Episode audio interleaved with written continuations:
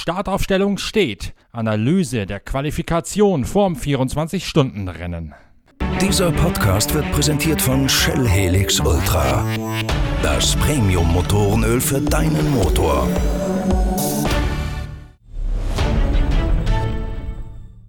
Das Top 30 Einzelzeitfahren in der grünen Hölle ist vorbei und zwei Mercedes AMG GT3 gehen das 24-Stunden-Rennen morgen aus der ersten Startreihe an. Fast alle Fahrer haben zwei gezeitete Runden auf die 25 Kilometer lange Nordschleife hingelegt und am Ende haben ganz genau 0,137 Sekunden die beiden Erstplatzierten voneinander getrennt. Ein unfassbar knapper Ausgang dieser Qualifikation, in der letztlich Maro Engel Engel für das Black Falcon Team die Bestzeit gesetzt hat. Von all denjenigen, die realistische Anwartschaften auf die Pole hegten, hat Laurenz Fantor aus Belgien, der in Weiblingen wohnhaft ist, die erste Richtzeit gelegt. Laurenz Fantor in seinem Mantai Racing Porsche 911 hat die Nordschleife in 8 Minuten 11,567 Sekunden umrundet. Erst in der Schlussoffensive haben die hinter ihm gestarteten Maximilian Götz aus Uffenheim und dann schließlich Maro Engel der in Monaco zu Hause ist, die Zeit von Laurenz Fantor noch unterboten, sodass Maro Engel und Maximilian Götz auf den ersten beiden Positionen geführt werden. Laurenz Fantor Dritter und der Audi R8 aus dem Team Phoenix Racing von Ernst Moser mit Pierre Kaffer, Frank Stippler, Frederik Werwisch und Dries Fantor auf der vierten Position, also in der zweiten Startreihe. Fast alle Piloten haben ihre schnellste Runde auf der zweiten der beiden fliegenden Runden gedreht und am Ende hat ein Wimpernschlag den Ausschlag gegeben zugunsten des Black Falcon Autos, in dem Maro Engel an der Seite von Manuel Metzger, Dirk Müller und Adam Chris Dodolu aus England fahren wird. Das Auto des Zweitplatzierten belegen neben Maximilian Götz auch Raffaele Marciello, Lance David Arnold und Christian Hohenadel. Eigentlich hätte Raffaello Marciello hier die Qualifikation fahren fahren sollen. Dann hat die HTP-Mannschaft sich auf den letzten Drücker umentschieden und Maxi Götz ins Auto gesetzt mit dem Lohn, dass er um 0,1 Sekunden geschlagen worden ist von Maro Engel.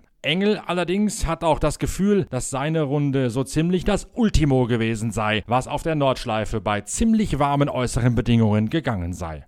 War das die perfekte Runde? Gibt es die perfekte Runde überhaupt hier auf dieser Rennstrecke? Es war auf jeden Fall eine verdammt gute Runde. Ähm, alles gegeben und ähm, ja, war, war alles andere als einfach, aber äh, bin, bin natürlich super happy, dass es geklappt hat. Und äh, ja, definitiv war es eine mega Runde. Ist das Auto so stark über die Distanz, wie es jetzt ausgeschaut hat, mit zwei Mercedes AMG in der ersten Reihe? Na, das ist, das ist die Frage. Ich meine, man muss ehrlich äh, sagen, dass auch in der Vergangenheit äh, wir im Qualifying sehr gut aussahen und dann im Rennen doch äh, andere nochmal ein bisschen, bisschen schneller waren. Also äh, wir wissen, dass wenn wir, wenn wir Low Fuel und neue Reifen drauf machen, dann äh, ist der Mercedes AMG GT3 wahnsinnig schnell und ein fantastisches Auto.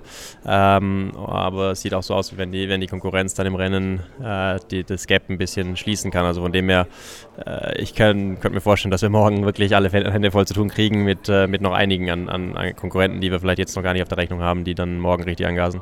Gibt es schon Klarheit über die Stintlänge, die ihr fahren werdet, sieben oder acht? Das äh, werden, wir, werden wir dann entscheiden. Ich meine, mal gucken, wie, wie die Reifen sich dann wirklich auch im, im Rennen verhalten. Es wird das erste Mal sein dieses Jahr, dass wir wirklich lange äh, Stints im, im heißen Temperaturen fahren. Dann, dann müssen wir gucken, was, was am Ende schneller sein wird. Du hast gerade in der Pressekonferenz gesagt, das Team und die Fahrer hätten dir noch ein paar Last-Minute-Tipps gegeben für die Reifen. Was gab es da noch für äh, weise Ratschlüsse? Ja, wir haben verschiedene äh, Mischungen zur Verfügung und äh, haben uns dann eben für eine entschieden, äh, auf der ich ehrlich gesagt in der jüngeren Vergangenheit weniger Erfahrung habe. Und da war natürlich die die Tipps von den Teamkollegen äh, sehr, sehr wertvoll. Ist das nicht so, dass man im Qualifying automatisch die weichst verfügbare Mischung fährt? Das kommt eben auf die Streckentemperatur an und, ähm, und äh, deswegen war das, äh, ja, war das einfach ein Fragezeichen. Am Ende hat es geklappt, von dem her ähm, sind wir happy. War das jetzt eine außergewöhnliche Mischung fürs Qualifying, die ihr da genommen habt? Welche war es, um ganz einfach zu fragen? Es waren die schwarzen Rundenreifen. ähm, ja, nein, es, äh, es, gibt eben, es gibt eben verschiedene Mischungen. Es sind keine außergewöhnlichen. Ähm, es gibt hier keine Qualifying-Reifen. Es gibt hier nur eben verschiedene Mischungen fürs Rennen. Und da es doch heute ja, tagsüber relativ warm war, war eben die Frage, was man fährt. Ähm, ein bisschen härtere oder ein bisschen weichere. Und ähm, ja, ähm, am Ende war es letztendlich die, die richtige Wahl. Muss man auch ins Kalkül ziehen, dass man mit den Reifen ja auch den Start-Turn zu absolvieren hat? Ja, vielleicht, ja. Ähm, morgen soll es nochmal wärmer sein. Ähm, müssen wir gucken. Maxi Götz hingegen tut sich noch ein bisschen schwer mit seiner Analyse. Wo ist die Zehntel liegen geblieben? das weiß man auf der Nordschleife nie. Ähm, ich weiß gar nicht, ich glaube, die zweite Runde war die bessere von uns allen, glaube ich. Und ähm, die, die Zehntel, das ist, wenn man sich jetzt drüber nachdenkt, dann denkt man hier vielleicht noch Tick und hier, aber das ist wirklich so ein Mühe auf so einer langen Runde. Ähm, ja, ich wüsste jetzt nicht, äh, wo sie liegt. Aber du hast schon, wenn du sagst, man denkt hier und da was gewesen, schon mal gemerkt unterwegs, da wäre noch mehr drin gewesen. Das ist ein kleiner Zucker. Das ist wirklich nur, aber ich glaube, den Zucker hat auch der Maro gehabt und, und jeder von uns, weil hier gibt es einfach nicht diese, diese perfekte Runde. Es, ähm, es gibt so viele Ecken und, und, und so viele Tücken auch, muss, muss man sagen, dass man, dass man, wenn man die Runde dann zu Ende gefahren hat, denkt, okay, hm, da in dem Abschnitt vielleicht die Bodenwelle vielleicht ein bisschen einen Meter weiter links getroffen oder irgendwas oder ein paar Zentimeter eigentlich nur. Und das kann schon gewesen sein. Und 1,3 Zehntel, ich möchte nicht wissen, wie viele Meter das sind ähm, auf, auf äh, diese eben fast 25 Kilometer. Seid ihr mit anderen Reifen ausgerückt als das andere Auto? Auch im Hinblick, dass ihr damit ja auch den Startturn fahren müsst morgen? Ähm, ich denke, wir sind auf der gleichen Strategie ähm, unterwegs. Also müsste man, müsste man äh, mal gucken, genau, aber ich glaube, dass wir auf der gleichen Strategie sind. Ich glaube, vor zwei Jahren war es, da hat, ich meine sogar Maro beim Start ein bisschen einen kleinen Joker gezogen, weil er sehr früh losgefahren ist, bereits weit vor der Linie, als der Start normalerweise auf einer normalen kurzen Rundstrecke wahrscheinlich wiederholt worden wäre nach deutschen Sportsgerichtbarkeit Maßstäben. Hast du das noch vor Augen und wirst du dich dagegen wappnen, dass er euch da nicht wieder so übertölpelt? Definitiv. Wir werden uns die Starts angucken, äh, die letzten Jahre. Und dann haben wir ja schon einen Foul Endstadt gesehen von einem Porsche, der war ja extrem früh. Ähm, da gab es keine Strafe, ähm, da gab es eine riesen Diskussion. Äh, mal gucken, wie das am Morgen sein wird. Aber natürlich guckt man ähm, die, die Starts an und äh, ein Fahrer sagt nie, was er vorhat. Ja, das äh, ist ein Geheimnis ähm, für jeden. Äh, es gibt verschiedene Strategien, da ranzugehen. Aber ich glaube, dass wir uns da schon absprechen und uns da unten in der ersten Ecke nicht äh, berühren werden. Das ist zumindest der Plan. Die große Frage am Freitagabend, wo ist sie geblieben? Die scheinbare Überlegenheit der BMW M6 GT3. Es gab einige Anpassungen bei der Fahrzeugeinstufung in der Balance of Performance nach dem letzten Auftritt auf der Langstrecke vorm 24-Stunden-Rennen. Da hat man den BMW den Zündwinkel ein bisschen zurückgedreht und gleichzeitig die Konkurrenz kollektiv um ein paar Kilogramm Fahrzeuggewicht erleichtert. Das Ziel war eigentlich gewesen, den BMW etwa zwei Sekunden wegzunehmen nehmen und den anderen circa eine Sekunde zu schenken, um sich so im Falle einer optimalen BOP-Einstufung in der Mitte zu treffen. Das, so zeigt die erste Analyse des Quali-Ergebnisses, hat nicht ganz hingehauen. Bester der BMW ist auf der 13. Position das Walkenhorst-Auto von Christian Cronjes, David Pittard, Lucas Ordonez und Nick Yellowly. Und das ist jener BMW, der mit diesen Yokohama vermeintlichen Wunderreifen ausgerüstet ist. Pneus aus der japanischen Super GT-Meisterschaft die hier so super aufgestuhlt haben beim letzten Auftritt. Das Walkenhorst-Team hat als einzige BMW-Mannschaft diese Reifen zur Verfügung, trotzdem nur der 13. Platz für das Siegerteam der 24 Stunden von Spa im vergangenen Jahr. Augusto Farfus hat seinen Schnitzer BMW M6 auf Platz 16 qualifiziert. Er war einer der wenigen, der nur eine Runde gedreht hat in der Qualifikation, weil man das Gefühl hatte und auch von Farfus per Funk die, Reif, äh, die Rückmeldung bekam, dass die Reifen bereits reichlich am Ende gewesen seien. Augusto Farfus, Martin Tomczyk und Sheldon van der Linde sowie Timo Scheider deswegen auf der 16. Position. Und das ist für Teamchef Herbert Schnitzer Junior schon ein bisschen ein Grund, die Stirn in Runzeln zu legen. Ja gut, also ich meine, wir sind der beste BMW auf Michelin-Reifen, auf das sind wir schon mal recht stolz.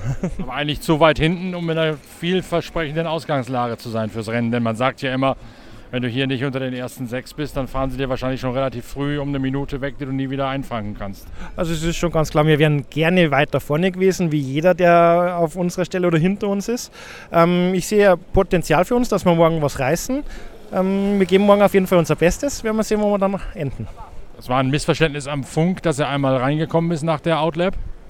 Ähm, es war eine strategische Überlegung, wie wir das machen, das Ganze. Ähm, das war schon eine Rückmeldung, wie der Zustand der Reifen ist und sowas und wie viel Potenzial noch da ist. Ähm, wie gesagt, wir haben das Beste gerissen, was möglich war. Habt ihr Reifen gewechselt dann nochmal, um ihn auf einen anderen Satz rauszulassen, als er in die Box kam? Nee, nee, wir haben hier der, keine Reifen gewechselt. Also er war ja nicht bei uns hier an der Box, sondern er ist reingekommen und war gleich im Park für mich. Was war der Sinn dahinter? Der Sinn dahinter war, dass wir gehofft haben, dass wir mit One-Shot sehr weit nach vorne kommen. Um dann fürs Rennen, für den Rennstart mehr Körner auf den Reifen zu haben. Ja, also wir hatten unsere Strategie und die ist so gelaufen, wie es gelaufen ist. Und wie gesagt, wir sind ja der Beste auf Michelin-Reifen. Und du bist auch zufrieden mit dem, mit dem Platz? Zufrieden kann man nie sein. Zufrieden ist man nur, wenn man Erster ist. Das ist immer so im Motorsport. Schon klar, wo die Zeit verloren ist? Nur mal, wie, wie die Zeit verloren ist. Wo die Zeit verloren gegangen ist auf die anderen, die schnellere war, gewesen sind? Mei, das kann ich jetzt schlecht sagen, weil ich kann die anderen schlecht analysieren und ich kann jetzt, ich werde jetzt auch nicht anfangen, über die BOP da zu reden. Ähm, ja, wir sind da, wo wir sind und wir geben unser Bestes und schauen, dass wir was reißen. Wobei die BMW ja schon deutlich besser aussahen in den Rennen vor jetzt, vorher jetzt. Ja, also wie gesagt, BOP das ist eine Sache vom ADAC. Wir vertrauen da voll drauf, dass sie wissen, was sie tun. Und unser Job ist, dass wir das Auto bestmöglich herrichten und einsetzen. Und ich meine, wir haben das auch erreicht, wenn man sich das ganze andere BMW-Umfeld umschaut. Am Samstagmorgen gibt es noch ein Aufwärmtraining und dann beginnt am Nachmittag die große 24-Stunden-Hatz auf der Nordschleife. Die allgemeine Meinung im Fahrerlager heute Abend ist, dass der Technikausschuss der Veranstalter sich die Balance of Performance noch einmal intensiv zu Gemüte führen wird und im Lager von BMW, aber auch bei Audi rechnet man durchaus noch mit der ein oder anderen Feinjustierung, um das Feld doch wieder ein bisschen enger beisammen zu kriegen und vor allen Dingen quer durch die Marken homogener zusammenzulegen, als es nach der Qualifikation den Anschein hat. Mal schauen, was den Technikfüchsen vom ADAC Nordrhein da über Nacht noch einfällt. Wir werden das gegebenenfalls in einem ersten Pitcast früh am Samstagmorgen gleich einmal als aktuelle News mit einflechten, sofern sich da denn was getan haben wird bis dahin. Ansonsten sei noch einmal unsere Sondereinrichtung empfohlen, dass wir Ihnen im Laufe des Rennens permanent Updates bringen, etwa alle Stunde bis alle 90 Minuten bis in die Nacht hinein und dann am Sonntagmorgen wieder. Und dass wir auch den einen oder anderen Talk Talkgast bereits geladen haben, und zwar durchaus Hochkaräter, mit denen wir uns unterhalten werden, um euch ein möglichst interessantes und facettenreiches Bild dieses 24-Stunden-Rennens zu bieten. Also abonniert den Pitcast, wenn ihr es noch nicht gemacht habt, empfiehlt ihn weiter und schaut, dass möglichst viele Freunde in den Genuss von Deutschlands erstem Online-Motorsportradio kommen. Wir hören uns am Samstag vom großen Renntag in der grünen Hölle wieder. Bis dahin, tschüss, danke fürs Zuhören, euer Norbert Ockenger.